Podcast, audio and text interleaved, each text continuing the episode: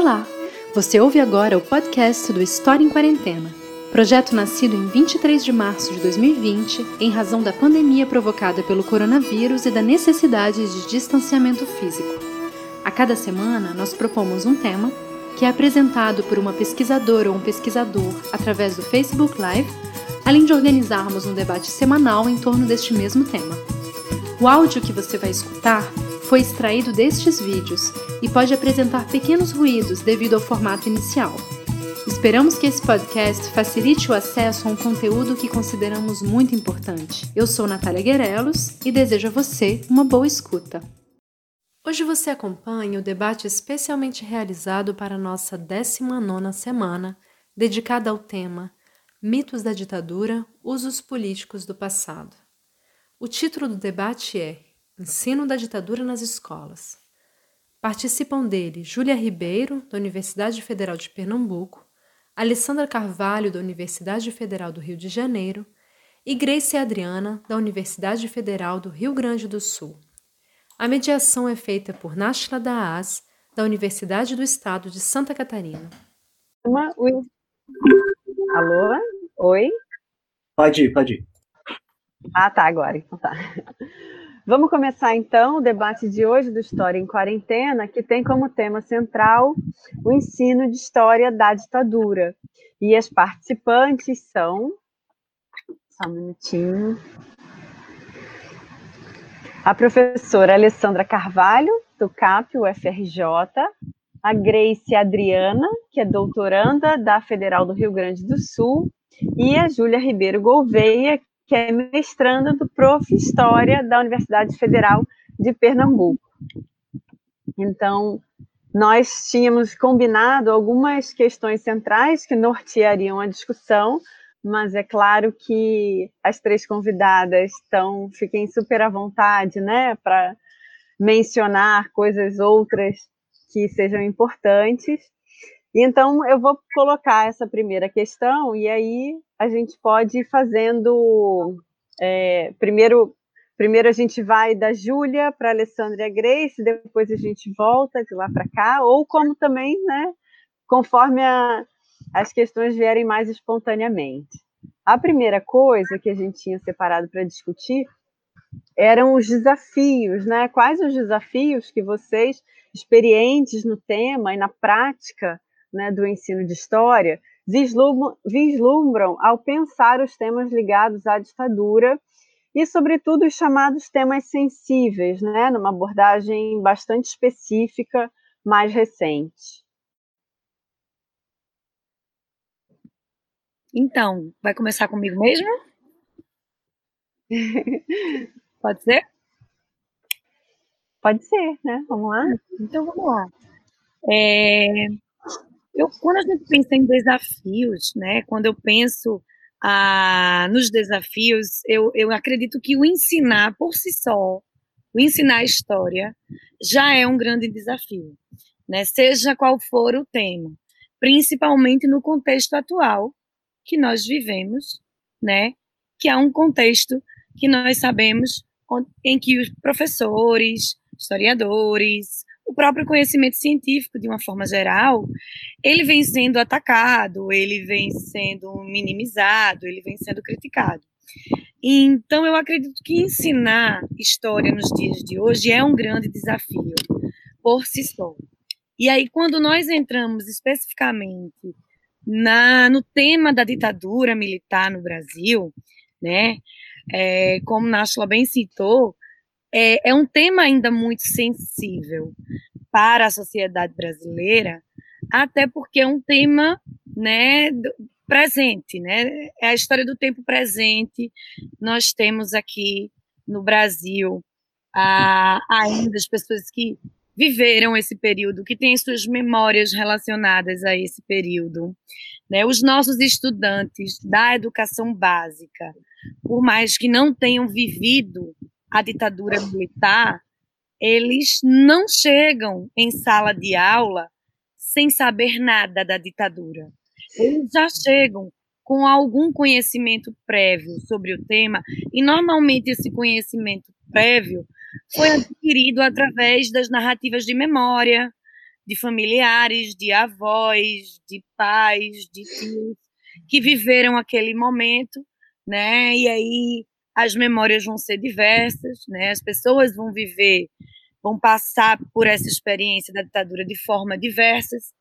Então, a gente tem um desafio muito grande ao ensinar a ditadura militar no Brasil, porque os nossos estudantes, eles muitas vezes eles vêm com alguns mitos sobre a ditadura pré-estabelecidos, né, mitos que foram construídos por narrativas de familiares ou por próprias narrativas né, de imprensa ou de, de, de documentários que eles assistiram.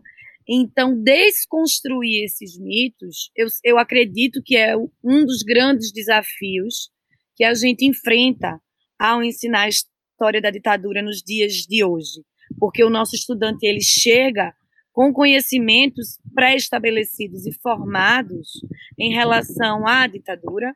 Muitas vezes, esses conhecimentos partem de pressupostos, é, de, de, de relatos de memória, de familiares que viveram aquele contexto, e a gente desconstruir determinadas narrativas, né, para construir uma narrativa sobre a ditadura mais é, digamos assim, mais científica ou menos apegada às memórias individuais, né, e, e apegando-se mais a, um, a documentação, a, aos contextos das pesquisas que estão sendo muito feitas, principalmente depois da criação da Comissão Nacional da Verdade. A gente tem aprofundado os estudos sobre esse período, tem se aprofundado ah, depois dos 50 anos do golpe também, em 2014. Então, a gente desconstruir para construir, eu acho que é um dos grandes desafios que a gente enfrenta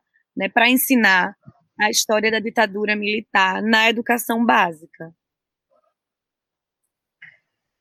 É, acho que uma questão interessante, então, para a gente descobrir é mesmo aquela relacionada ao aspecto didático, né? Quais seriam os caminhos ou possibilidades de abordagens, né, para lidar com isso em sala de aula. Parece, parece, né, me parece que uma das perspectivas apresentadas para isso mais recentemente é através dessa ideia de temas sensíveis, né, mas há outras também, né, e se as professoras então quiserem falar, vão falar muito melhor do que eu. Então, Bom, boa tarde para todo boa mundo. Tarde. Quer dizer, boa tarde, boa noite, bom dia. Né? Porque eu não sei a que horas as pessoas vão assistir a nossa, a nossa conversa é. aqui. E, então, eu acho que é, os aspectos que a Júlia trouxe para a gente pensar são muito importantes, né? Sobre esse contexto que professores de história da educação básica enfrentam hoje. Agora, eu acho que dentro desse contexto, uma coisa fundamental para a gente é considerar as características das escolas onde a gente atua. Né? Eu acho que isso é muito importante para a gente pensar que tipo de prática docente, que tipo de atividade didática a gente pode elaborar, a gente pode propor para os alunos. Né? Então, eu acho que uma primeira questão é pensar que essas memórias da ditadura ou esses usos políticos que se faz do passado ditatorial, eles têm diferentes impactos, diferentes entradas, dependendo de onde a gente atua, de quem são nossos alunos, se a gente está trabalhando com a educação de jovens e adultos, se a gente está trabalhando com ensino fundamental e médio regular, né? Eu, por exemplo, trabalho num colégio que é o Colégio de Aplicação da FRJ, onde é, a gente trabalha isso no nono ano, no terceiro ano do ensino médio, mas onde os alunos são inseridos numa cultura escolar que tradicionalmente é colocada como de é, é, incentivo à democracia, de discussão de, de direitos, de diversidade. Então, essa discussão, quando ela ocorre no meu colégio, quando ela ocorre entre, entre mim e os, e os alunos, ela ocorre já num contexto bastante específico, né? Então, eu acho que a gente tem que pensar na diversidade das escolas e na diversidade dos alunos, para considerar também que memórias da ditadura, que às vezes né, que a gente chama de mitos, chegam até a gente. Né? Agora, é claro que tem algumas é, memórias que é, chegam com muita força, porque eu acho que são um repertório social que está colocado. Elas estão mais fortalecidas nos últimos cinco anos, ou desde que a Comissão Nacional da Verdade foi estabelecida, mas elas são repertoriadas desde a década de 80 e desde a década de 90 também, né? E aí eu, eu, eu identificaria dois desses usos do passado que eu percebo que chegam com força é, nas aulas de história, né? ou na minha experiência como professora. Um deles, de fato, é a ideia de que existem dois lados da ditadura e que é preciso escutar os dois lados, né? Isso dialoga um pouco com o que a gente chama de teoria dos dois demônios, né? De que existiria a ditadura e uma oposição à ditadura que é vista como a oposição da luta armada, né? Mas essa ideia dos dois lados, ela chega com muita força. E a outra ideia que chega com muita força é uma compreensão, uma, uma memória da ditadura a partir do desenvolvimento econômico. E a sociedade brasileira é atravessada pelas questões econômicas, né? É atravessada pelas questões de sobrevivência econômica, é atravessada pelas questões de crescimento econômico, né? Pela sobrevivência das pessoas. Então, essa essa memória da ditadura como um período de crescimento econômico, ela é uma memória que chega muito forte também, né? É, eu acho que nesse momento o nosso desafio como docente é, é é tentar um pouco desarmar os espíritos, né? é pensar que a nossa prática em sala de aula tem que começar de um momento que estabelece o diálogo e que, por mais difícil que seja, a gente tem que estimular que os alunos falem e tem que acolher a participação desses alunos. Por mais que nesse momento também cheguem memórias positivas acerca da ditadura, cheguem conhecimentos que não respondem ao que a gente já tem como é, é, estabelecido na pesquisa, né? Mas de alguma forma, a sala de aula é o espaço que, se a gente quiser construir um debate sobre a ditadura, isso vai ter que ter espaço. As memórias familiares, as memórias individuais, é, a, a, a, os mitos da ditadura, eles vão ter que primeiro formar um chão básico, um, um piso sobre o qual a gente pode construir alguma coisa. Né? Agora, aí o que eu acho é que para a gente dialogar e desconstruir a ideia de dois lados, desconstruir a ideia de um milagre econômico, de um período de prosperidade, de emprego, é, de bem-estar material para as pessoas, para os trabalhadores, a gente de alguma forma também tem que fazer um investimento grande ou um investimento possível também na historiografia.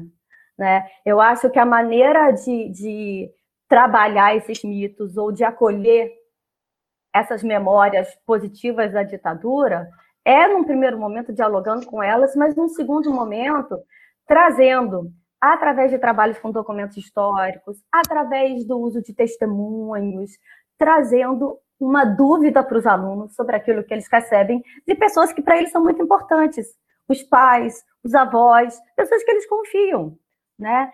Então, eu acho que tem, e aí a, a, a questão, quem trabalha com temas sensíveis coloca isso, a importância da gente trazer documentos históricos diferentes, que de alguma forma, a partir desses documentos de trajetórias individuais, etc., elas produzem uma desestabilização no aluno daquilo que ele tem como uma informação confiável né? Então, quem trabalha com, com, com é, os temas sensíveis tem apontado essa questão. Que documentos históricos a gente tem à nossa disposição que provocam nos alunos algum tipo de desestabilização que afetam esses alunos uhum. e que permitem que, a partir dessa reflexão com um documento, eles possam questionar aquilo que eles têm como é, informações prévias, né? Eu acho que a gente pode pensar por aí. É, é bastante interessante isso, né? Porque é, a gente parte do princípio de que existe uma disposição para o diálogo em sala de aula e, e de maneira geral, mas nem sempre é assim, né? Nem sempre é, as pessoas estão dispostas a, a mudar de ideia, né, a uhum. pensar de maneira diferente, a acolher narrativas diferentes, e talvez essa, é, esse caminho pela, pela diversidade dos documentos históricos, de fato, ajude a, a ultrapassar essa barreira, né? porque mesmo quando não se está disposto ao diálogo, é, as pessoas são, nós somos sensíveis, né? A gente, uhum. a gente pode é, ser, ser levado né, a, a esse tipo de, de mudança, de, de, a gente pode ser afetado, eu acho, ah. né? Uma coisa de afecção mesmo pelo tema, e aí tudo muda, né? Muda o clima em sala de aula para conversa. Grace? Então, é, bom dia, boa tarde, boa noite também, que eu não sei que hora né, vai ser, as pessoas vão ver, enfim, porque é, agradeço o convite para participar e, e, concordo muito com o que já foi colocado pela Júlia e pela Alessandra, né? E fiquei pensando enquanto elas falavam sobre o meu lugar, né? De, de pesquisador, enfim, e atuante uh, educadora de um coletivo em educação popular. E aí os coletivos de educação popular eles têm essa especificidade, né? Que é a gente dar conta de um conteúdo de história, que os vestibulares e o Enem são extremamente conteudistas, né? O, o, vestibular da URGS é um dos mais conteudistas do Brasil, assim, do ponto de vista da história.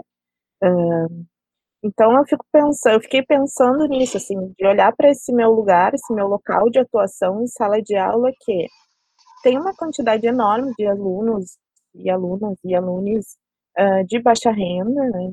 Uh, negras, alunos negros, enfim, pessoas trans, e alunos mais velhos, né? Alunos que uh, muitas vezes ou lembram disso, da adolescência, ou vivenciaram esse momento de ditadura. Né?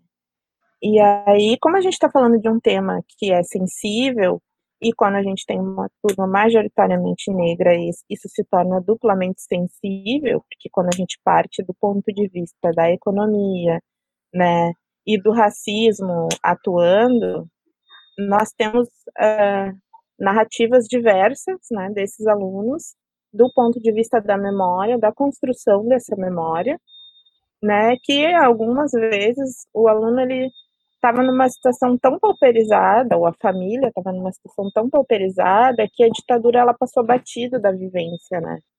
E como a Júlia já colocou uh, sobre como construído uh, pela, pela mídia, enfim, pelo que a gente consome, né? Pelo os discursos, as, as narrativas que são construídas sobre a ditadura, principalmente pela mídia, né, ou pelo acesso ao YouTube, elas não vão dar essa dimensão científica, historiográfica, né?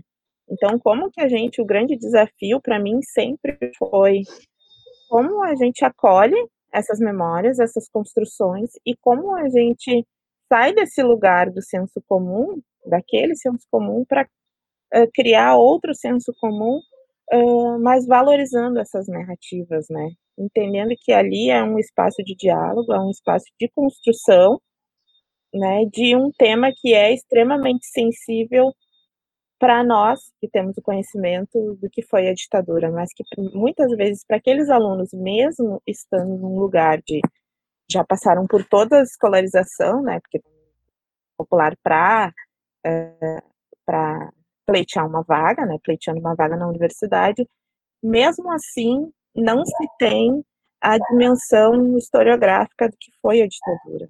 Então, é, eu acho que isso, e isso tem muito a ver, é, reflete bastante no, nos últimos estudos sobre ditadura e como eles modificaram e como essas pessoas que estão hoje no cursinho, como elas não tiveram a oportunidade, não foi oportunizado para elas é, esse conhecimento, né, esse avanço que a gente teve nos estudos sobre ditadura dos últimos anos. Então, olhar para o lugar, nosso lugar de atuação e as narrativas que virão deles, faz parte, eu acho, dessa construção do que é ensinar a ditadura e temas sensíveis em sala de aula, né? De, de Uh, muitas vezes vem uma pergunta que a gente que é, está ali, né, é, ministrando aula, enfim, está nesse papel de professora, aquela pergunta ela te pega, ela é tão simples que ela te pega tão de surpresa que tu tem tantas outras coisas para falar, mas é uma pergunta tão básica, tão simples, que a gente meio que não sabe por onde começar, né? E, e, e como que ele faz esse tipo de pergunta, ele ou ela, como que isso vem, como a gente lida com isso, né? E eu acho que uh, é isso, quando a gente pensa em ensino de ditadura, é importante que pensemos, né, todas essas essas variantes que vão ter numa sala de aula, uh, numa sala de aula, enfim. E aí, quando a gente está falando de adolescentes, tem toda essa banalização uh, das torturas, né? Uh, esse endeusamento, o, que, o que foram as torturas. E aí a gente vê que é por um desconhecimento mesmo, né? É, essa falta de uma política de memória coletiva, política de memória que no Brasil não, infelizmente, ela não existe assim por parte do Estado.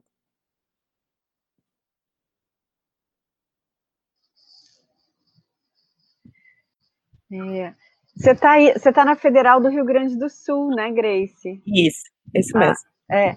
Ah, acho que tem uns dois dias eu estava lendo uma entrevista da professora Carla Rodegueiro e ela falava sobre ensino de história da ditadura. E ela dizia que muitos alunos e alunas em sala diziam, ela pedia depoimentos de familiares, né? E eles diziam, não, minha família, é, minha família não, não sentiu nada, né? Não, nem lembra, nem sabe que existiu ditadura. Na verdade, todos nós tivemos que nos mudar naquele mesmo período. Enfim, aí ela vai pesquisando né, para mostrar como a política econômica voltada para a estrutura agrária no Rio Grande do Sul fez com que essas famílias, a política econômica da ditadura fez com que essas, de capitalização do campo, fez com que essas famílias tivessem, né, fossem basicamente expulsas de suas regiões. Então, existem também diversas entradas e maneiras de, de se sentir a ditadura, né? E de tratar isso também do ponto de vista das memórias, né, em sala de aula.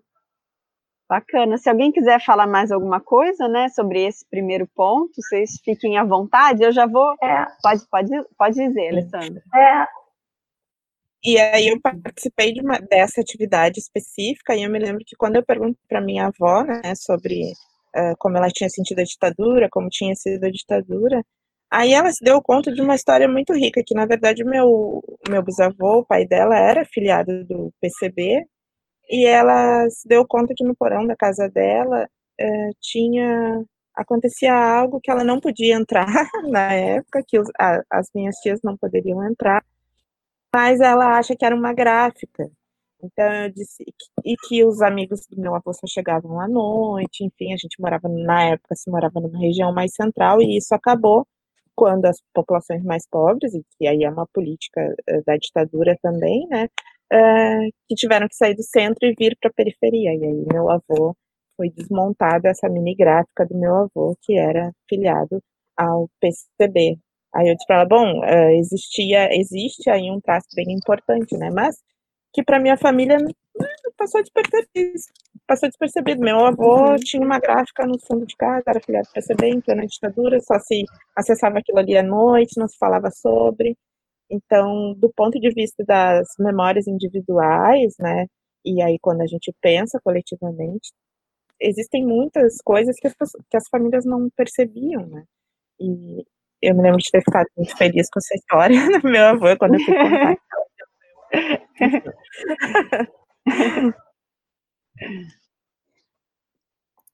Então, é, gente. A Alessandra ia falar alguma coisa? Ah, é, o que eu acho é que essa, essa ideia de que não passou nada, né? Com a minha família não aconteceu nada, é, não, a minha família não viu a ditadura, eu acho que tem a ver com a maneira como foi construída essa ideia do que foi a ditadura militar e a repressão da ditadura militar, porque tem um, um processo uhum. histórico de ênfase justificada, mas às vezes exclusiva, em determinadas violações dos direitos humanos.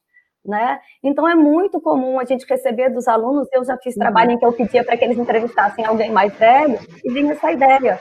Não, e teve uma vez que foi interessante que uma, a avó de uma aluna falou: não, não aconteceu nada, você só tinha que andar na linha. E aí, a partir dessa, aí, a partir dessa, dessa afirmação da avó dela, a gente foi discutindo em sala de aula o que, que significa andar na linha, o que, que significava andar na linha. E aí é de uhum. fato um trabalho de você ampliar as ideias, a ideia do que são direitos humanos, do que é, do que uhum. pode ser considerado repressão, né? Do que, uhum. Porque se a gente for caminhar pelos livros didáticos e também muitas vezes na grande imprensa, a gente tem alguns alguns sujeitos que são é, constantemente lembrados como, como vítimas, de fato foram vítimas e atingidos pela violência. Mas essa vivência cotidiana foi normalizada como andar uhum. na linha, né? Então, eu acho que às vezes a própria sala de aula oferece para a gente, através de, de, afirmações, às vezes muito simples ou fugidias, a possibilidade de a gente ampliar com os alunos essa, uhum. essa vivência cotidiana da ditadura, né? É. Que depende muito de quem você é, de qual experiência que você teve, de classe, uhum. de ra racial, etc. Uhum. Era esse ponto que eu queria tocar, porque as professoras levantaram é, a questão do seu lugar de atuação, né, da importância do lugar de atuação. E a gente tem a professora Alessandra, do Colégio de Aplicação do Rio de Janeiro, a gente já tem Grace, que trabalha em projetos de, de populares, né? acredito que estilos pré-vestibulares, para pessoas que, que pleiteiam uma vaga na universidade. E a minha realidade, as escolas que eu trabalho, são as escolas da elite pernambucana, né? E aqui em Pernambuco, a gente tem é, muito claro ainda, às vezes, uma coisa até meio capitania hereditária, sabe? De determinadas famílias que se perpetuam no poder e que mantêm-se né, controlando os meios econômicos e os meios de comunicação. Isso é muito. Acredito que não é uma coisa de Pernambuco, isso é uma coisa que acontece no Brasil de uma forma geral, mas eu percebo isso forte no estado de Pernambuco e como os meus estudantes, eles são, eles pertencem a essa a esse grupo privilegiado em grande parte, as memórias que se tem da ditadura para eles são muito sensíveis e atinge, né, assim, de forma mais, como eu posso dizer, fere mais, no sentido de quando você fala, ah, porque houve tortura, os militares torturavam. Aí o menino levanta a mão e faz, mas meu avô era militar. Então, meu avô era torturador, Uhum. Né? Então, assim, você não pode dizer seu avô era torturador. Não sei especificamente se o seu avô era torturador, mas eles ficam muitas vezes numa defesa de, de não querer se identificar ou de identificar a sua história e a história de sua família com aqueles relatos é, ligados à tortura, com aqueles relatos ligados à violência, com aqueles relatos ligados à opressão e à falta de liberdade. E aí que eu sinto que muitas vezes eles eles têm uma tendência a, a tentar encontrar algo de positivo no contexto ditatorial do Brasil para se apegar a isso, né, no sentido de dizer está vindo não foi todo ruim, teve coisas boas, porque eles sabem que, mesmo que não diretamente, mas que seus familiares, ou, ou, avós, tios, enfim, ou mais próximos ou mais distantes, tinham alguma ligação com as pessoas que estavam no poder aqui em Pernambuco, e as pessoas que estavam no poder aqui em Pernambuco estavam porque estavam, é, eram no mínimo podemos dizer assim, coniventes, né, com a existência de um sistema ditatorial. Então, acho que é muito importante quando a professora Alessandra colocou é, da gente olhar para a nossa realidade, de que escola nós estamos, para a gente refletir como se dá o ensino da ditadura nessas escolas. Né? Eu sinto que, nesses casos, quando você ensina para os prováveis filhos, netos ou bisnetos das pessoas que tiveram envolvidas, direto ou indiretamente, no governo, de fato, militar, é, você precisa ter um jogo de cintura muito grande para trabalhar esses temas sem minimizá-los, sem minimizar a tortura, sem minimizar a falta de liberdade, sem minimizar as, arbitrária, as arbitrariedades que foram cometidas, mas, ao mesmo tempo, se você entrar com um discurso muito veemente, né, de, da ditadura como como a grande vilã da história, porque o, o adolescente tem isso, né? Ele tem essa necessidade do maniqueísmo, do vilão e do bonzinho e do, né? Eles vão criar uma autodefesa. Então, a estratégia didática, por exemplo, que a professora Alessandra levantou, do uso cada vez mais recorrente de documentos em sala de aula, eu acho que é um caminho muito legal e muito eficiente, porque não é a professora que está dizendo que a ditadura foi ruim e torturou, mas eu estou tendo acesso a um documento X, depois a um documento Y, a vários documentos que relatam isso. Então, por mais que seja difícil para mim reconhecer que isso aconteceu e que isso existiu, porque meus familiares, de certa forma, tinham alguma participação direta ou indireta no processo, eu não tenho mais como negá-los, uma vez que não é a fala da professora apenas, não é o discurso da professora, não é o achismo, nem é aquela professora esquerdista engajada, como eles gostam né, de, de, de rotular, né, que está dizendo algo, são os documentos. Então, eu acho que é uma estratégia didática muito interessante para trabalhar o tema da ditadura, principalmente quando você sabe que o público com que você vai trabalhar é um público que vai né, ouvir a esse tema, que vai entrar nesse tema com muitos pés atrás, né, e tentando encontrar algo ali para justificar, de certa forma, coisas que foram cometidas ou encontrar pontos positivos né, na ditadura. Então, eu acho que dentro do meu local de trabalho, que é esse, né, o local em que os filhos da elite pernambucana estudam, não só da elite, nós temos também muitos estudantes de classe média, mas enfim, também temos entre estudantes de classe média essa ideia de que eles também pertencem a essa elite, por mais que a gente saiba que eles não pertencem, mas eles se sentem pertencentes de alguma forma né, a essa elite. Então, eu acho que o uso dos documentos é, é uma grande possibilidade que nós temos didática né, para levar reflexão né, sobre, sobre o tema da ditadura no Brasil.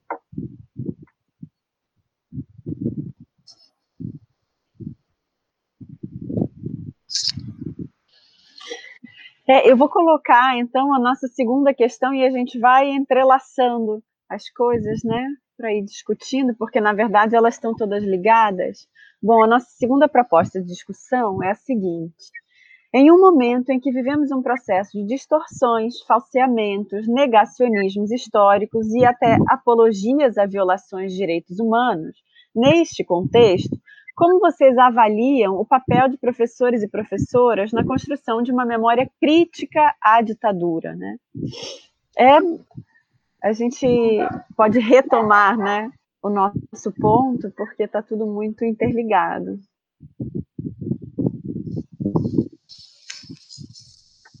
Quem quer? Agora vamos começar, então. Por, vamos começar pela Alessandra. É como está assim, como está aparecendo aqui para mim, é a volta Beleza. ao contrário. Alessandra, Grace e Júlia. Tá bom. É, Nácio, eu vou inverter um pouquinho a ordem da resposta, né? É, pela, pela pergunta que foi feita, ou pela questão que foi colocada.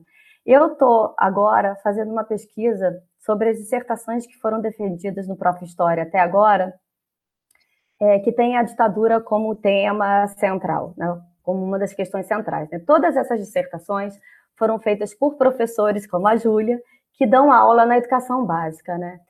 E, de fato, o que a gente tem visto e tem vivido como, como profissional nos últimos anos tem impulsionado as pesquisas sobre o ensino da ditadura. Né? Então, a gente vive um contexto de pressão de responsáveis, pressões de lideranças políticas, autoridades religiosas sobre o trabalho docente, né? uma série de negacionismos é, é, em relação à ditadura. Né? A gente tem é, casos de escolas que pedem para que os professores suprimam o conteúdo sobre ditadura, que eles não deem o conteúdo, por exemplo, na, no nono ano. A gente tem um processo também de autocensura dos professores, né? porque toda essa pressão e esse denuncismo que ameaça a nossa autonomia docente, ela gera imediatamente uma autocensura quase é, inconsciente dentro de sala de aula. Né? E a gente tem uma produção enorme de material audiovisual na, na internet que elogia a ditadura ou promove distorções sobre o conhecimento produzido sobre a ditadura. Né? Então, nesse sentido, o contexto que a gente tem vivido nos últimos, é, com mais força, né?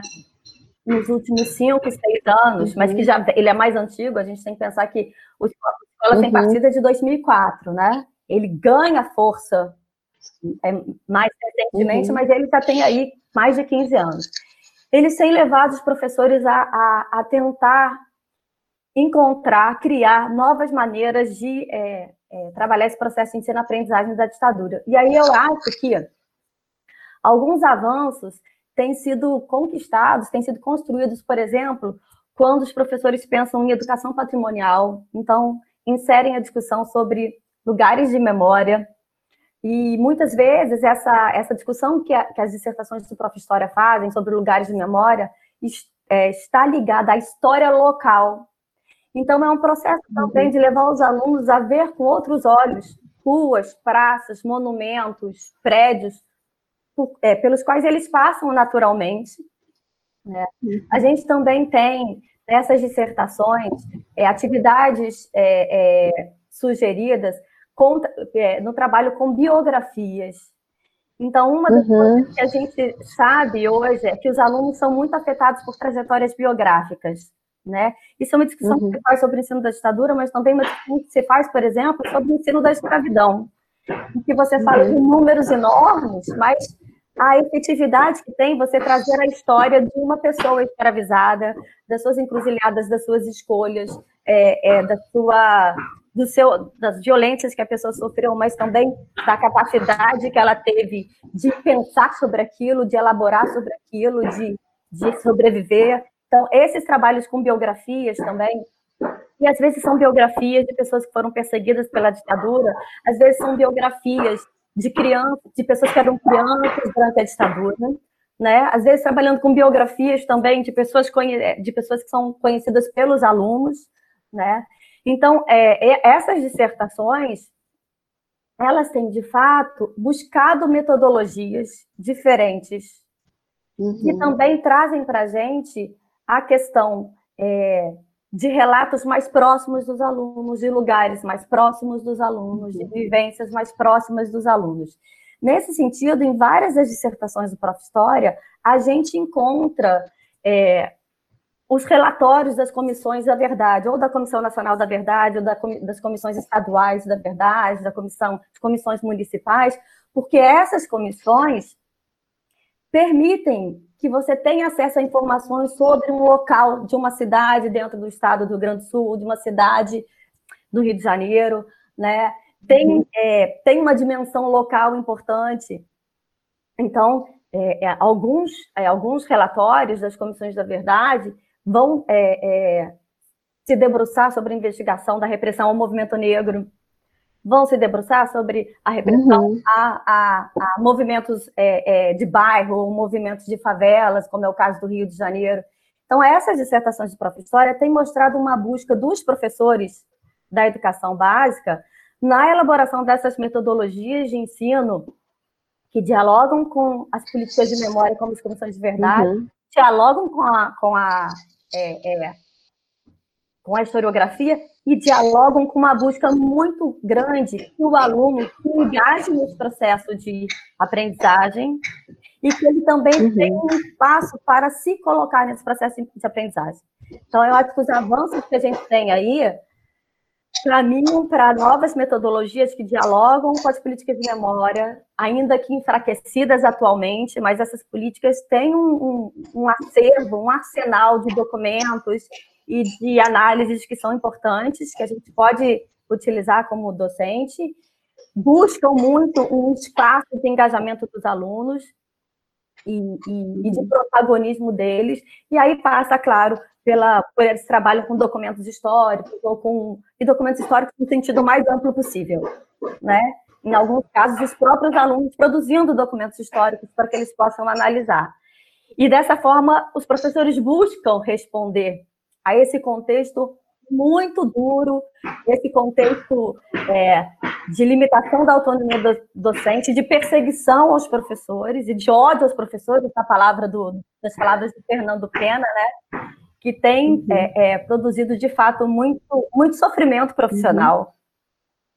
Não só para a gente produzir um, um, ensino, uma história crítica, mas tem trazido muito sofrimento profissional e pessoal para os professores é, nos dias de hoje.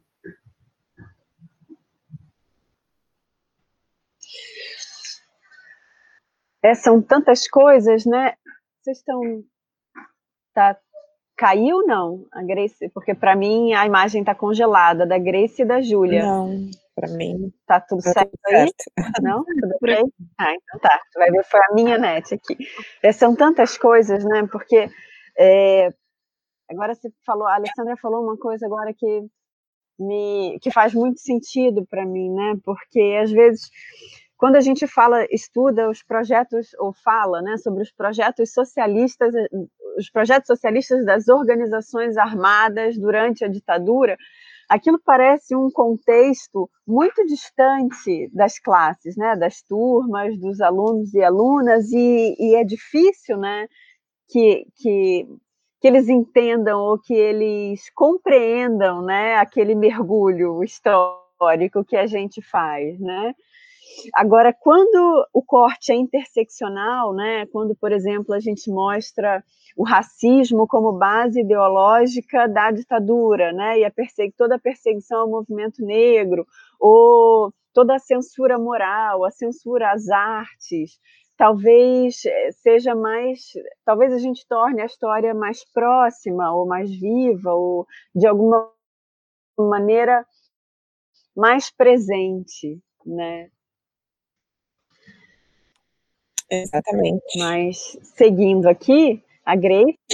Não, eu concordo muito, assim, com, com essa. Eu gosto de usar o termo palpável, né? Palatável, assim, é o que é o que está ao alcance dos olhos, né?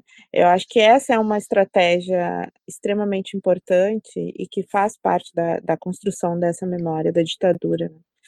Então, uh, e eu fui, assim como fui aluna da professora Carla Rodegueira, fui aluna do professor Henrique Padrós também, que tem uma relação muito uh, bonita e uhum. com a escola, né, porque lecionou muitos anos no ensino básico até chegar na, na universidade. E uma das coisas que o Henrique sempre nos uh, instigou foi pensar coreografia, mas como a gente vai trabalhar isso em sala de aula, né? Então, para mim, a formação profissional, ela foi extremamente importante, embora a minha experiência enquanto professora, ela é num, num, num coletivo de educação popular que tem uns moldes muito parecidos com os do vestibular, a minha experiência é, é, foi construída a partir disso, né, de pensar o ensino da ditadura uh, a partir partir do que é palpável, do que é palatável para esses alunos. Né? Então, no, no, nosso coletivo, para dar um exemplo, a gente faz muitas saídas a campo. E uma dessas saídas a campo a gente fez em parceria com Caminhos da Ditadura, que é um projeto que tem aqui uh, em Porto Alegre, né? A gente só não fez pedaladas da ditadura porque eu não sei andar de bicicleta, então para mim não ia acontecer. mas também tem pedaladas da ditadura, né? E é um projeto extremamente importante, porque é isso, que faz parte do teu cotidiano, aquele lugar de passagem que muitas vezes tu, enfim, tu, tu não para para pensar na história daquele lugar, ele, quando ele ganha outro significado, quando a gente pensa na memória daquele lugar, uh, a aprendizagem, né, o ensino, ele se torna algo muito mais prazeroso para esses alunos. Uh, nós conseguimos atingir a sensibilidade né, desses alunos, porque é isso. Uh, tive um aluno que foi militar durante a ditadura civil-militar. E para ele, na, é, era um soldado de baixa patente, para ele, é, toda essa tortura, tudo que nós produzimos enquanto estudantes do tema, era muito irrelevante, assim, ele não consegue, para ele, ele não conseguia acreditar porque ele vivenciou aquilo, né, então, uh, foi de extrema importância para o aluno passar por esses locais de memória, então, uma narrativa dele, que no início era muito dura, inclusive de combate a mim, aos outros professores, né? uh, com o tempo a gente conseguiu ir mudando por isso, por todos os recursos didáticos que a gente começou a usar em sala de aula, né? E mesmo sendo um cursinho popular, com jovens e adultos, todo mundo gosta de jogar, né? Então, um jogo de tabuleiro que foi desenvolvido durante a minha graduação, eu resolvi aplicar para esses alunos no, no cursinho popular e deu super certo, foi ótimo. Então, eu acho que essas estratégias para que a gente pense o ensino da ditadura brasileira, né, e para que nós constru... que a gente possa construir outras narrativas, ela é de extrema importância, né? E aí entender que o espaço de sala de aula, o espaço de aula, ele não pode se resumir à sala de aula, né? Então as saídas a uhum. campo elas são de, de extrema importância, assim, para tá? Inclusive, é, pensando as, as outras historiografias, né, eu penso sempre que a sala de aula, ela é o, o lugar onde a gente vivencia tudo e depois a gente vai lá e teoriza, né, não é o caminho inverso. Não é nós teorizamos e a escola de aula, e a, e a uhum. sala e a escola reproduz isso, é o contrário. Nós temos que vivenciar uhum teorizar a partir disso, é, é dialético, né? Precisa ser dialético. E essas vivências de sala de aula é o que vão nos proporcionar esses debates e a construção disso. Queria fazer só um comentário, porque a Grace falou do Henrique Padrós e a Alessandra, de alguma maneira, mencionou uma coisa que ele trabalha no tempo da ditadura, mas que se tornou parte do nosso presente, que é a chamada cultura do medo, né? Porque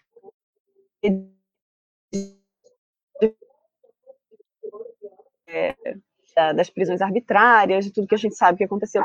Mas essa política de suspeição, de maneira geral, né, de fazer com que as pessoas se sintam suspeitas de alguma coisa, a coisa do andar na linha, né, que as memórias de família reiteram e que me parece tem sido uma estratégia política contemporânea, né? Então a gente começa a tomar cuidado com o que fala, a gente pensa duas vezes antes de usar certos termos quando trata do assunto da ditadura. Isso tudo também são maneiras de de nos colocar numa situação de suspeição e de medo, né? Então, enfim, parece que existe uma atualização né, dessa memória repressiva nos dias de hoje, o que evidentemente é muito ruim, não só para nós, mas em termos de produção de conhecimento, de troca de ideias, né, de, de, de, um, de um debate e de uma aprendizagem democrática. Júlia? Então, gente, é, ouvindo aqui as duas professoras e, e, e Náshula também, é, eu, eu fiquei pensando muito sobre como a minha aula em relação à ditadura, ela mudou uhum. do, do início de quando eu comecei a lecionar para hoje. Ou seja, e nem faz tanto tempo assim, mas eu entrei, é, eu entrei em sala de aula faz 10 anos, ou seja, minha primeira aula na educação básica sobre ditadura aconteceu há 10 anos. E para mim era uma aula que eu estava ansiosa para trabalhar, porque era um tema que eu gostava, que era um tema do meu interesse, que era um tema que eu estudava, que era um tema que quando eu fui estudante, eu adorava assistir aulas na educação básica sobre a ditadura. Eu via os meus professores de história da escola né, falar sobre o período da ditadura com lágrimas nos olhos, literalmente, né? Então eu, eu, eu fui para a sala de aula para trabalhar a ditadura muito ansiosa. Eu queria trabalhar aquilo, eu queria debater aquilo com os meus estudantes. E eu fui percebendo que, como a professora Alessandra falou, meio que involuntariamente, né, pela, pelas mudanças de contexto, pe, pela forma com que nós, professores, passamos a sofrer agressões, passamos a ser vistos, os rótulos que foram né, jogados sobre a gente. Eu comecei a perceber que aquela minha felicidade é, prévia em trabalhar a ditadura, ela foi mudando e foi passando a ser uma, um certo nervosismo, uma certa ansiedade, porque eu não sabia como o tema ia ser recebido pelos estudantes, porque eu não sabia, né, as características daqueles estudantes daquele novo ano, né? Porque, enfim, a gente trabalha a ditadura militar normalmente no nono ano e no terceiro ano do ensino médio. Pelo menos aqui a, a gente faz assim, acredito que é uma coisa meio que padrão, né? Na educação básica. E aí, cada ano é um grupo de estudantes diferentes, e eu senti que a cada ano que passou, esses estudantes eles vinham para essas aulas, assistir essas aulas de ditadura, cada vez mais armados, né? cada vez mais é, esperando o que é que o professor vai falar, querendo identificar alguma palavra que você use para lhe enquadrar e lhe rotular como alguém, como um esquerdista, logo, nada que esse professor está falando eu vou levar em consideração, porque ele só está falando um lado, né? Como a professora Alessandra falou, existem dois lados, e esse professor só está trazendo um lado, essa versão da ditadura como algo que tem dois lados, e o professor de história é aquele vilão que é, suprime um lado só traz o outro, né? É, é aquela pessoa que vai conseguir doutrinar os estudantes, né? Enfim, eu senti que isso se fortaleceu muito nos últimos anos. Tá? Eu vejo sim que o Escola Sem Partido ele tem um papel muito importante nesse processo, né? por mais que, como a professora Alessandra falou, seja um projeto antigo, né? 2004, se não me falha a memória, ele ganhou força, né? De, sei lá, 2013, 2014 para cá, né? Que o, Escola Sem Partido vem ganhando força e adesão da sociedade civil. As pessoas defendem o projeto do Escola Sem Partido sem nunca terem lido o projeto do Escola Sem Partido, sem saberem como funciona a dinâmica de uma sala de aula. Então, eu senti né, exatamente isso que foi colocado pela professora Alessandra, esse tolhimento na minha forma de trabalhar a ditadura, mesmo que involuntário. As palavras vão sendo muito mais medidas, uhum. a forma com que vai se uhum. trabalhando vai sendo muito mais pensada. E aí, aqui, a gente encontrou uma estratégia, eu estou dizendo a gente porque não partiu de mim, né? É, dois outros professores colegas também da educação básica, da rede privada, que vivem uma realidade muito parecida com a minha realidade de sala de aula, e que na educação privada eu sinto, eu percebo que os limites são ainda maiores do trabalhar determinados temas, né? A, a gente encontrou como estratégia exatamente a busca da educação patrimonial, a busca da história pública, a busca a, do ensino de história significativo a partir dos lugares de memória. Então, foi nesse contexto que a gente criou um projeto aqui no Recife, é, chamada História ao Ar Livre, tá?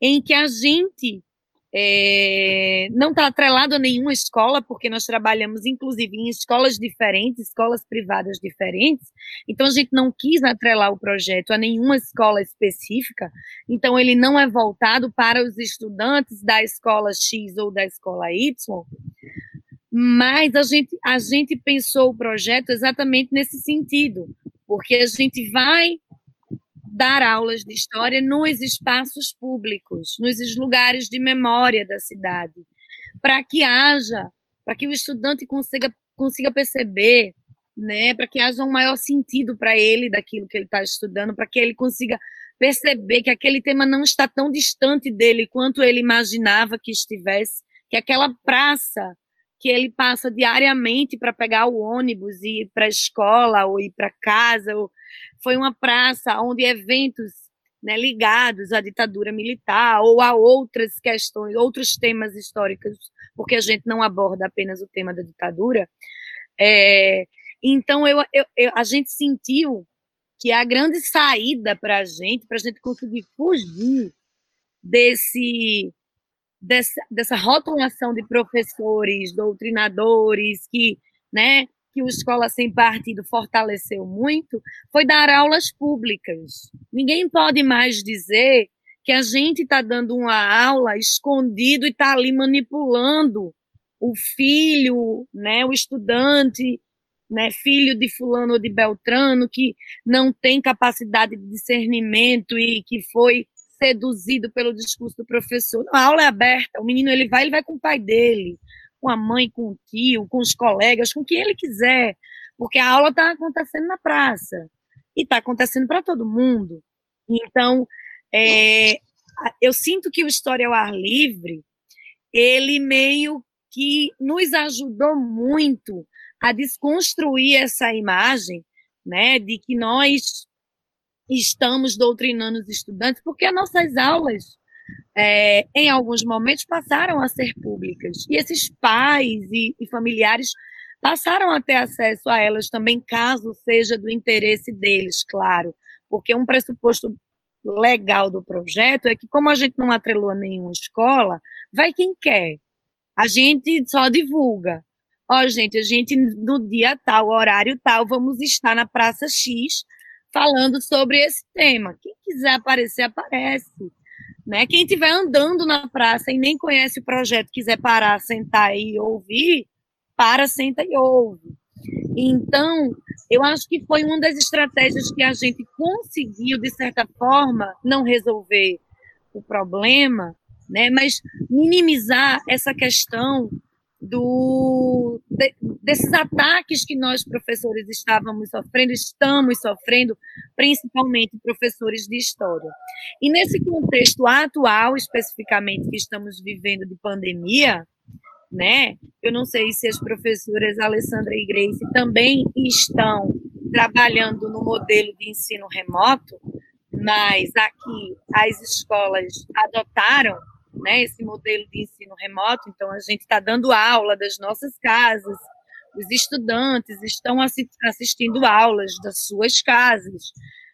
Então, as nossas salas de aula foram totalmente invadidas, foram totalmente, aliás, nossas casas foram invadidas, nossas salas de aula foram invadidas, né? E estão totalmente abertas, porque o estudante ele está assistindo aula em casa a câmera dele está fechada, pode estar tá assistindo, ele pode estar tá dormindo, mas ao mesmo tempo pode estar tá assistindo ao lado dele os pais, os avós e quem mais que conviva uhum. naquele ambiente doméstico. E eu sei que tudo isso que nós estamos vivendo é um momento muito difícil, desafiador para nós educadores, mas ao mesmo tempo eu vejo como uma possibilidade também de desconstruirmos essa imagem que foi criada de nós professores, né? Os pais, eles faziam de tudo para entrar nas nossas salas de aula, pelo menos aqui em Pernambuco, né? Já teve briga para se colocar câmera nas salas para que os pais pudessem assistir às aulas que os filhos estavam é, assistindo em sala. E meio que essa discussão toda, pelo menos momentaneamente, perdeu o sentido, porque as nossas salas foram escancaradas para todos. Né? Então, a gente está na casa dos estudantes, a gente está dando aula para os estudantes, para as famílias dos estudantes e para quem mais tiver interesse em assistir. Então, eu sei que isso é muito difícil para a gente, mas eu acho que a gente também pode identificar nisso, nesse momento, nesse contexto, uma oportunidade de desconstrução né, dessa imagem negativa, vilanizada que foi criada em relação a nós professores, né, que está sendo muito difícil de conviver com essa imagem. Então, eu acho que a gente tem aí né, os espaços de memória, eu acho que a gente tem a história pública, eu acho que a gente tem é, uhum. essas oportunidades para mostrar de fato qual é o real trabalho que nós executamos com os estudantes, né? Que está muito mais ligado a uma história crítica, reflexiva, analítica do que a qualquer outra possibilidade de, de enfim, de doutrinação ou coisas do tipo.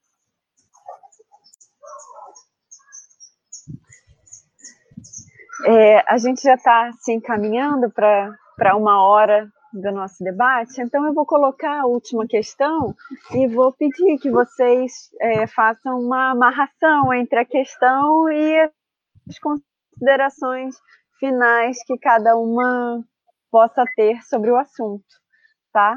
E então já vou agradecer a presença, a Júlia, Grace e Alessandra, muitíssimo obrigada.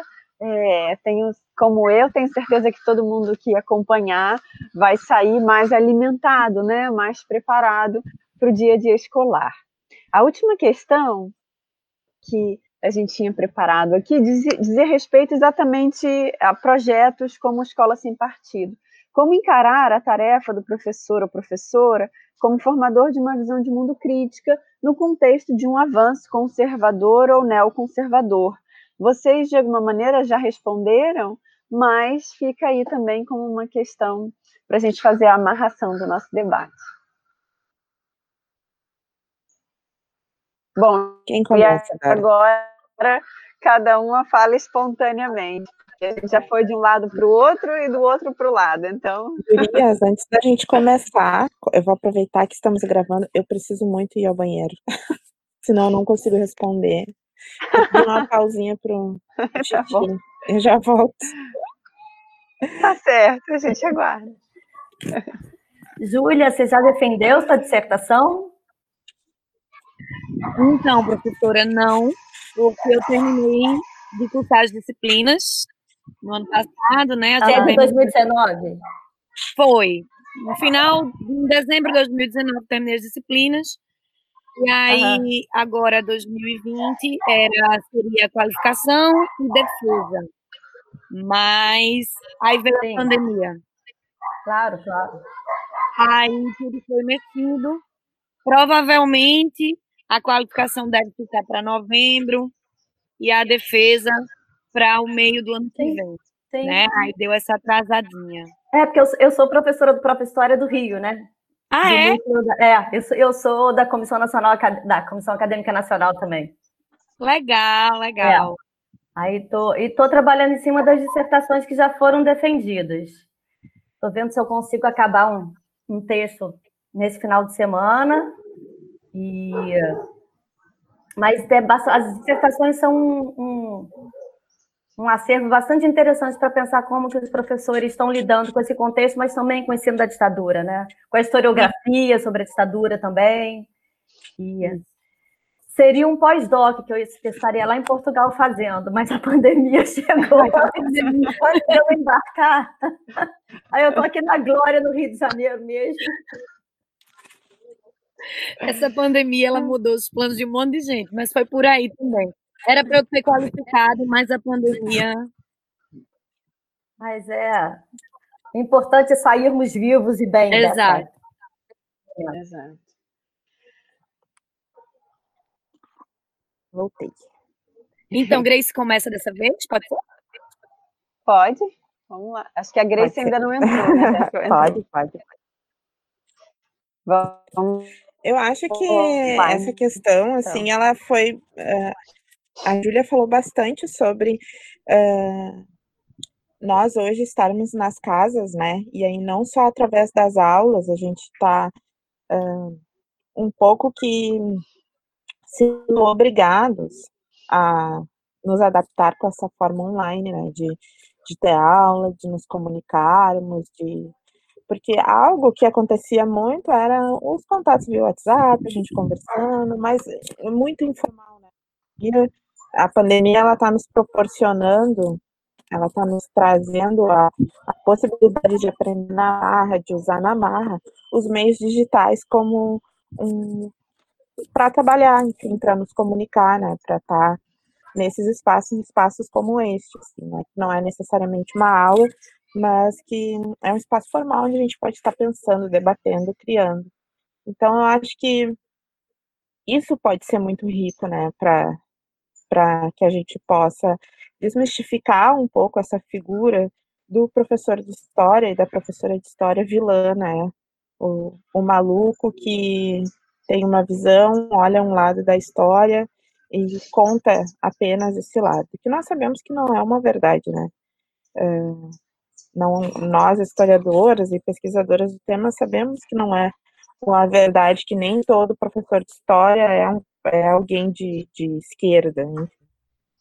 Então, eu vejo isso como uma possibilidade, essa a pandemia aí, e aí trazendo para bem para esse momento atual, esse ano caótico que a gente está vivendo, é, eu vejo isso como uma possibilidade da gente está debatendo de uma outra forma o que é o negacionismo, né, o que é essa negação da história, porque a partir do momento em que uh, pais, alunos, enfim, a família toda que está convivendo com aquele aluno e tem acesso ao nosso conteúdo, à nossa forma de ensinar, uh, né, que vai desmistificar muito o que se pensa sobre nós em sala de aula.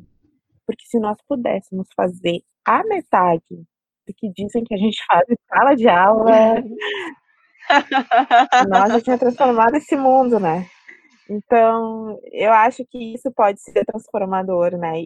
E, e super importante. O, o, saldo que vamos tirar disso, eu acho que é a partir que temos que, que começar a pensar, né? Uh, o que é esse negacionismo. Eu uh, passei por experiências de aí, enquanto aluna, uh, dentro de sala de aula e de, enfim, 2016 foi o um ano caótico, o ano uh, do golpe, da Dilma, enfim. Em sala de aula, nós tínhamos pessoas que invadiam as, as aulas, porque entendiam que a universidade é, é, um espaço público e por isso ela é aberta para qualquer um. Entravam em sala de aula, filmavam professoras, uh, ameaçavam professoras, e não à toa só nas salas de aulas das professoras, né? Uh, isso em salas, em salas de aula numa universidade. Uh, fora todos os outros problemas que foram colocados pela Júlia, que uh, tem essa especificidade de um, de um ensino privado, né? Dos pais querendo acessar essas salas de aula. Então, a gente fazer essas live aulas ou nos formatos digitais que as escolas disponibilizam, possibilita que qualquer um tem acesso a esse conteúdo, né? Vai publicizar esse conteúdo.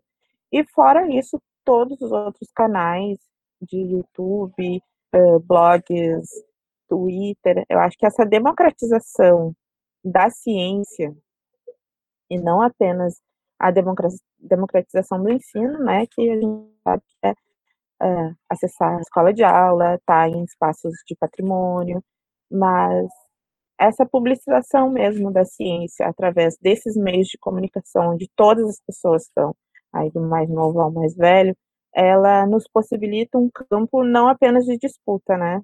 A gente não está só disputando com aqueles canais de direita que tem aqueles conteúdos que negam uh, o conteúdo historiográfico, o conteúdo de história.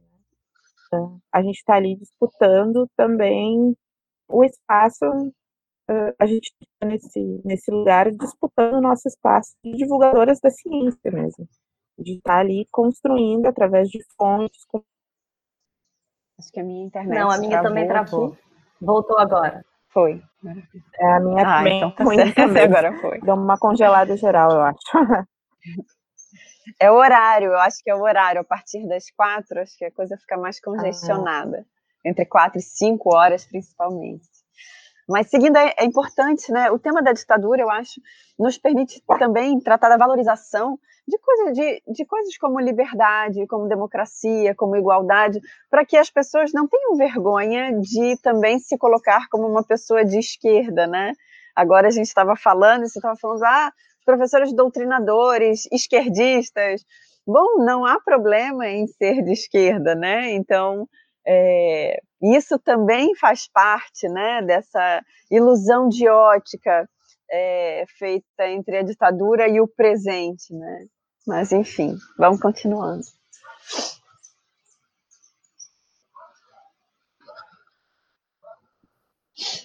Fiquem à vontade. Eu tá. sigo a professora Alessandra.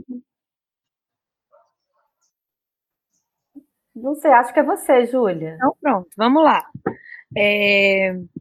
Então, é, só para a gente fazer né, um fechamento de tudo que a gente conversou aqui, eu acho que, que o que fica para a gente né, dessa conversa toda é que ensinar a ditadura, a história da ditadura, eu acho que a melhor forma de a gente conseguir ensinar sobre a ditadura é através da democracia, né? É com a democracia, no sentido de que ah, os estudantes eles são os primeiros a, a reivindicarem quando nós, professores, ou alguém, os pais em casa, enfim, agimos de forma não democrática com eles, né? Então, eu acho uhum. que é, nada melhor do que fazer o estudante compreender coisa linda. oh, meu Deus, que lindo. Nada melhor do que fazer um estudante compreender a importância da democracia, né? É a gente utilizá-la, fazer da democracia a, a nossa forma de, de, trabalho, a nossa forma de convivência com as pessoas, a nossa forma de lidar com eles, né? Porque é, a gente só teorizar né, em relação à ditadura, às vezes fica difícil deles perceberem o que significa de fato a perda da liberdade. Né? Como Náshula colocou agora, a gente perdeu o direito, por exemplo, de nos posicionarmos politicamente e de dizermos somos de esquerda, né? Ou somos de direita. Em que sentido? No sentido de que se você for de esquerda, já vai recair sobre você um monte, né, de preconceitos e pressupostos em que qualquer coisa que você fale vai ser invalidado, né? E ao mesmo tempo, se você se disser, se você for um professor de história que se diga eu sou um professor de história de direita, você também vai gerar um, um desconforto, digamos assim. É, não sei se tanto entre estudantes, aí depende da, do grupo de estudantes que a gente tenha, mas principalmente né, entre colegas, que já existe toda aquela aquele imaginário, aquele imagético do professor de história como alguém automaticamente de esquerda. E aí eu acho que a, liber... a democracia ela vem da liberdade que a gente tem que ter de nos posicionarmos, ser de direita, ou ser de esquerda, ou ser do que, do que for, no sentido de, de podermos defender ideias. E isso não nos desqualifica enquanto seres humanos, enquanto profissionais, enquanto. Né? Então, acredito Sim. que a melhor forma de trabalhar a ditadura é através da democracia, né? É, é, usando da democracia no nosso dia a dia, em sala de aula, né? Que o estudante percebe o quão é importante para ele aquela liberdade que, que ele tanto preza, né? E que em outros momentos da história do Brasil ela não existia, ela foi perdida. Acho que é isso, gente. Obrigada, Júlia. Nada. Bom, é, então, como minha contribuição final, né, eu acho que a primeira coisa que eu, que eu queria falar é que eu continuo acreditando muito no potencial da escola, no potencial da sala de aula, e no potencial da história como disciplina escolar para que a gente possa estabelecer encontros e diálogos com os alunos. Né? Embora isso pareça mais difícil no contexto atual, eu acho que esse potencial existe. A gente deve continuar apostando na possibilidade da escola, da história e da sala de aula como um lugar do encontro e da troca, né? E acho que a gente deve combater com muita força uma sensação de frustração ou fracasso que a gente tem às vezes quando a gente se depara com as uhum. posições que são defendidas é, na sociedade brasileira. Primeiro, porque isso não é responsabilidade só nossa, né? Como sociedade, existem muitos outros locais uhum. onde é, o passado é significado, ele é utilizado, enfim. E a gente é um dos agentes de uma sociedade muito mais diversa, né? E eu acho também que, como eu tenho um pouquinho mais de tempo de sala de aula que a Júlia, eu, tô, eu sou professora há 22 anos, a gente também percebe que, o, que os alunos se transformam em ex-alunos e têm a sua vivência ao longo da vida. Então, assim, contando um caso bem, bem cotidiano, semana passada eu acordo com uma mensagem no Messenger de um ex-aluno meu muito querido, que já não é mais meu aluno há uns três anos, hoje ele está fazendo engenharia na UFRJ, ele disse, professor, eu entendi agora o que você falou lá três anos atrás, que eu dei aula de História do Brasil para eles. E teve um dia que a gente estava discutindo nacionalismo e eu falei que eu tinha muitas restrições ao nacionalismo, que eu não era uma pessoa nacionalista, que eu gostava muito de ser brasileira do Brasil, mas que eu detestava. Enfim, eu disse que eu detestava nacionalismo. E, e ele achou que era um absurdo o que eu falei lá atrás.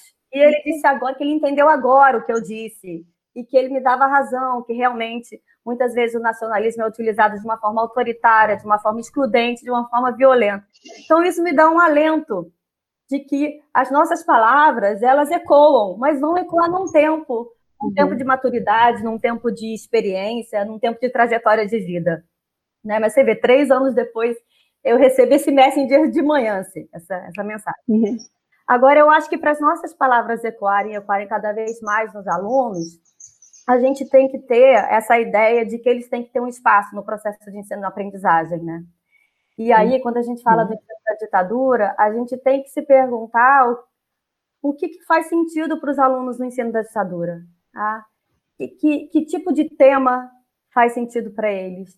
Uhum. Que tipo de documento faz sentido para eles? Que tipo de canção faz sentido para os nossos alunos? Uhum. Quando a gente quer trabalhar o tema da ditadura. Né? Que tipo de filme faz sentido? E, e, eu acho que nessa pergunta que o professor, a professora você faz, né, que tipo de recurso, que tipo de material eu vou usar, cabe de fato abrir um espaço para a participação dos alunos. E, e, aí eu acho que é, é, a gente abre um canal para o encontro e um canal para o diálogo, né? Ano passado, eu era professora do terceiro ano do ensino médio, História do Brasil, e eu resolvi que no último trimestre a atividade seria um projeto de pesquisa sobre a ditadura militar. E aí foram 14 grupos e cada um escolheu o seu tema. E foram temas muito diferentes. Então, o espaço que eu tinha para uma aula sobre a ditadura militar foi reduzido, em que eu era o centro dessa aula, porque em algumas aulas eu tinha que atender aos grupos para eles desenvolverem um projeto de pesquisa. E eles falaram sobre filosofia, eles falaram sobre futebol, eles falaram sobre samba, eles falaram sobre teatro, eles falaram sobre militares, eles falaram sobre a questão moral, que era aquilo que os mobilizava naquele momento. É, é, e aí eu acho que eu perdi, claro, uhum. o domínio do que eu estava ensinando sobre ditadura, porque cada um também estava aprendendo no, no processo de pesquisa. Mas, por outro lado, talvez isso possa ter sido mais significativo para eles. Num, num, projeto que eu fui muito mais uma interlocutora do que aquela que ensinava sobre isso. Né? É, essa experiência deu um trabalho uhum. danado, mas me leva a pensar, de fato, é, é, como estabelecer diálogo com os alunos, né? como potencializar esses encontros e esse diálogo em sala de aula. E eu acho que vai um pouco ao encontro do que a Júlia falou sobre democracia. O que é democracia também são experiências que a gente pode fazer em sala de aula, na qual, de fato, os alunos têm um espaço para se colocar e para, inclusive, direcionar o processo de, de ensino-aprendizagem. Né? Eu acho que a gente ainda fica muito agarrado, às vezes, né? nas nossas práticas, é, nos nossos conhecimentos que a gente quer ensinar. E, e eu acho que eu, como professora, uhum. mas também como pesquisadora do tema. penso que a gente deve investir na potencialidade desse encontro, mas que seja um encontro de fato em que os alunos tenham também algum poder de decisão e de encaminhamento. É isso.